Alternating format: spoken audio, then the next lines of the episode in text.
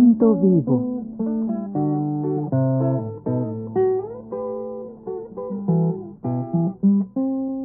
Mis décadas.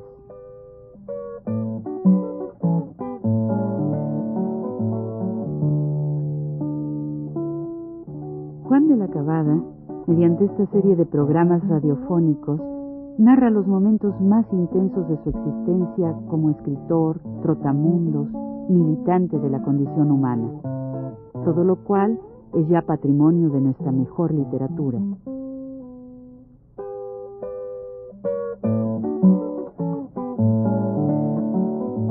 Con ustedes, Juan de la Cabada. Sí, las cosas son así en el pueblo, ¿no? Son esta monotonía, esta cosa angustiosa, pero al mismo tiempo hay toda esta nueva idea de uno de cómo se va a resolver su hastío, digamos, ¿no? Al mismo tiempo está uno leyendo mucho, conoce muchos nombres nuevos, sobre todo está muy interesado en la literatura, en conocer algunas cosas, en leer, todo lo que es, el, vamos, lo, con su comunicación con el exterior es muy importante. Y no tanto con México porque llega muy poco de México, es curioso, ¿no? A estos lugares nos llegaban cosas mucho más de Cuba, de, de, de Europa, de Estados Unidos, que de México. El sentido verdaderamente nacional que es lo que más importa de la revolución, creo yo, es haber, hasta lo que se puede, ¿verdad?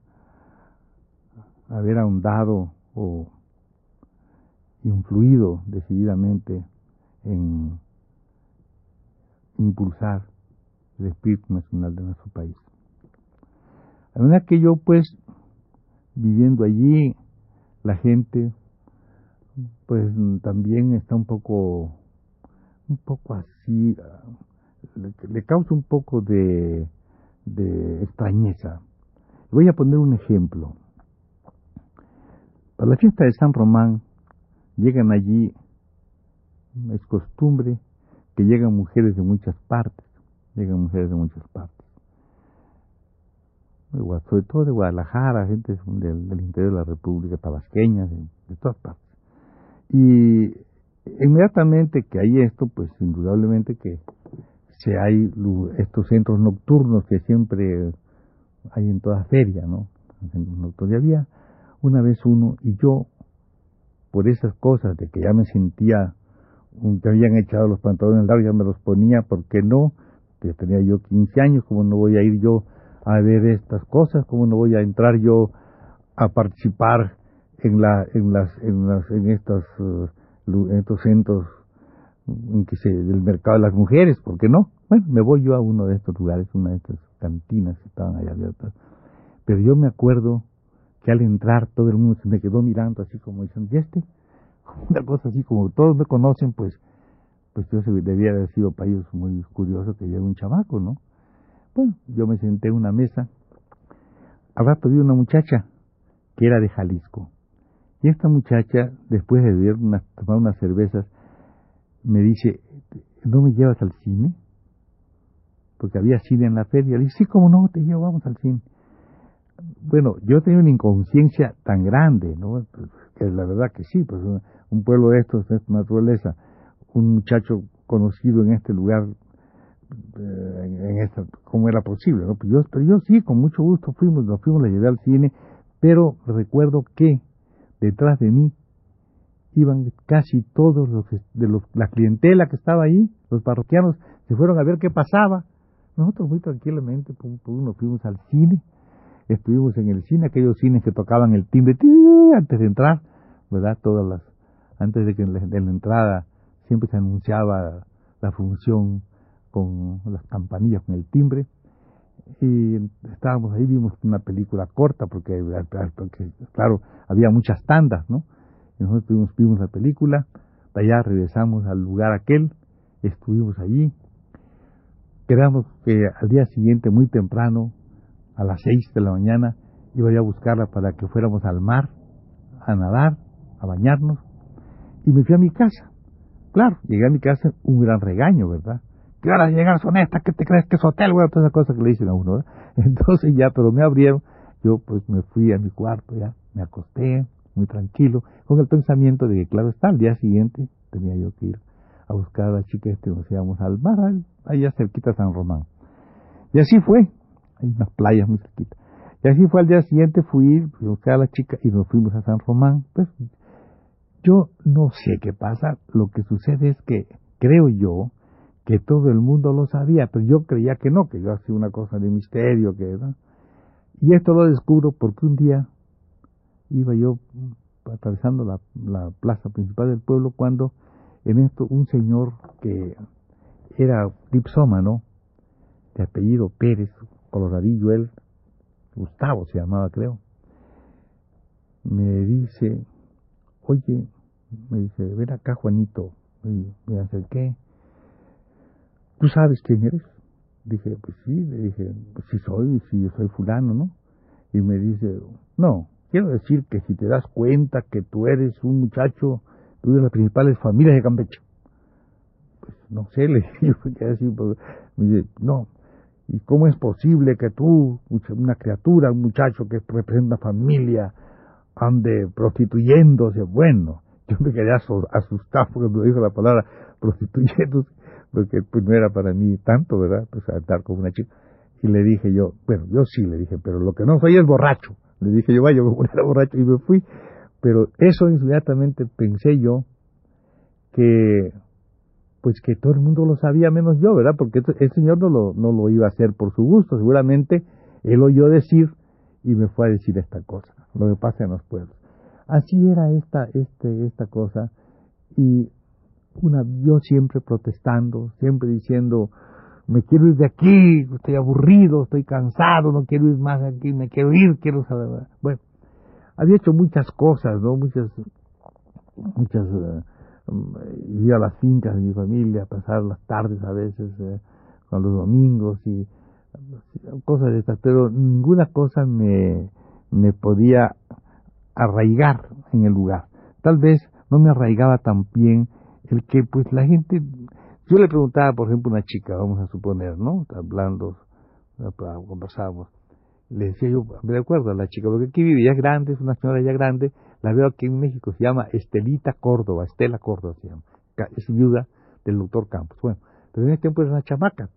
Y le pregunto yo, óyeme, pero creí que ella me iba a contestar algo importante. ¿Qué piensas de la guerra? Me dice, ¿guerra? ¿Guerra? ¿Qué guerra? La guerra, hombre, la guerra mundial, la guerra. Guerra. Pues no sabes la guerra mundial, no sabes lo que está pasando en el mundo. Hay una guerra. Bueno, y me dice, bueno, hay una guerra. ¿A dónde? Pues hombre, en Europa. Ah, en Europa. ¿Eso qué te importa a ti? ¿Qué te nos importa a nosotros? Pues, ¿Qué te importa? Esta, esta cosa sí me, dejaba a mí con los ojos así como espantado, como en realidad, como que estaba yo metido en una, estando en mi pueblo, en mi pueblo, estaba naturalmente como de un desterrado, un desterrado en su tierra, digamos, ¿no? Así me sentía, y siempre protestando y protestando hasta que un día, el viejo, tío Domingo, me llamó y me dijo, oye Juanito, ¿estás de veras muy aburrido? Le dije, sí, estoy muy aburrido, de veras. Así, dice, entonces te quieres ir de aquí, le digo, sí, me quiero ir. ¿A dónde? Yo enseguida le dije, pues a Europa, ¿no? Dice, hay guerra. No, pues en España, no, no, en España no, tampoco España, no, está muy lejos, no. Bueno, a Estados Unidos, como Estados Unidos estaba ahí en guerra, el año 17, me dice, pero está en guerra. Ay, qué Argentina. Está muy lejos.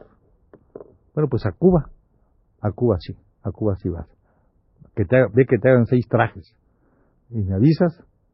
Y enseguida vamos a conseguir los pasajes. A pedir pasajes. Si no hay aquí un barco, salga un barco de, de, de progreso. De progreso, sí, de progreso a la World Line. Y te vas a Cuba. Pero que te hagan los trajes. Ve que te hagan los trajes. Yo fui corriendo había un sastre se llama, de apellido Argáez. Este Argáez me hizo mi traje, mis trajes, ¿no? Lo estuvo haciendo, pero para esto ya mi, mi familia, mi tía Lola, la, hermana de mi padre, pues la pobre seguramente pensó que yo estaba, si yo quería irme, era tal vez por falta de, por un desamor tal vez de ella o una falta de, cariño familiar o algo así, era porque lo que me estaba impulsando a salir. Pero en realidad no era eso, en realidad era que yo sí quería irme, que yo sí estaba cansado, que yo sí estaba aburrido. Entonces ella me ponía, me metía en la hamaca, me consolaba, me acariciaba, ¿verdad, hijito? Que tú, que no sé cuánto. Bueno, luego después me preguntaba, ¿verdad que no te vas? No, sí, sí me voy, sí me voy. Uf, volvió otra vez, ¡ah, que se va este! Y, y así, días y días y días andábamos en este, en esta, en esta, en esta situación, hasta que un buen día me avisan que ya estaba mi ropa mis seis trajes. Fui a buscar mis seis trajes corriendo, le dije al viejo que ya los tenía, a mi tío Domingo, y este me dijo, ah, está la ropa, bueno, pues vamos a, llamar a, Progreso, a la agencia de la World Line, para ver si hay un barco que te lleve a Cuba. Muy bien, puso el telegrama, al día siguiente me dijeron que estaba el pasaje, y me fui en el Esperanza, que era gemelo del Morro Castle, me fui a Progreso, contaré después cómo fue mi viaje de Campeche a Mérida. Puedo nada más decir que cuando yo me despedía de mi familia en la puerta de mi casa, todo fueron llantos, todo fue una lloradera, y yo me quedé verdaderamente espantado, porque yo creí que no me querían nada, pero ¿cómo era posible que me quisieran ellos a mí? Yo que siempre estaba fastidiándolos, que siempre estuve este, diciéndole que estaba aburrido de todo, de todo, de todo. Y ellos, hasta el viejo se puso a llorar. Y naturalmente, pues yo nunca pensé que me quisieran. Y así fue como cogimos el, eh, fue una, a mediodía, nos fuimos en un ferrocarril a Mérida, estuvimos en Mérida dos o tres días, los dos o tres días salimos a Progreso, nos embarcamos en el vapor en el vapor Esperanza y a las 36 horas, es decir, el barco caminó pronto, ¿eh? pues salimos casi de noche, llegamos a la, dos días después al atardecer, unas 36 o 40 horas, llegamos a La Habana. Llegamos a La Habana, pasaron por ahí las revistas esa de sanidad que se llama, y decidieron que a mí me debían meter a Tiscornia, porque venía de, no solamente yo, sino el pasaje que venía de Progreso a Tiscornia, que es el lugar donde se pasa la cuarentena. Es un lugar aislado donde pasamos la cuarentena porque veníamos de Puerto Sucio, es decir, de Progreso.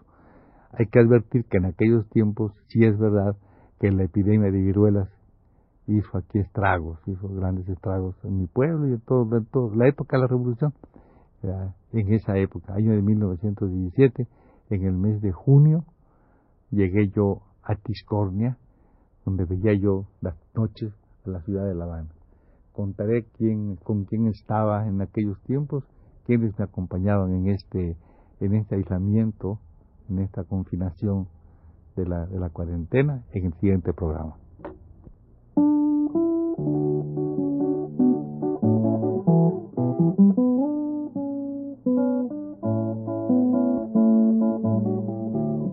Radio Universidad presentó Recuento Vivo.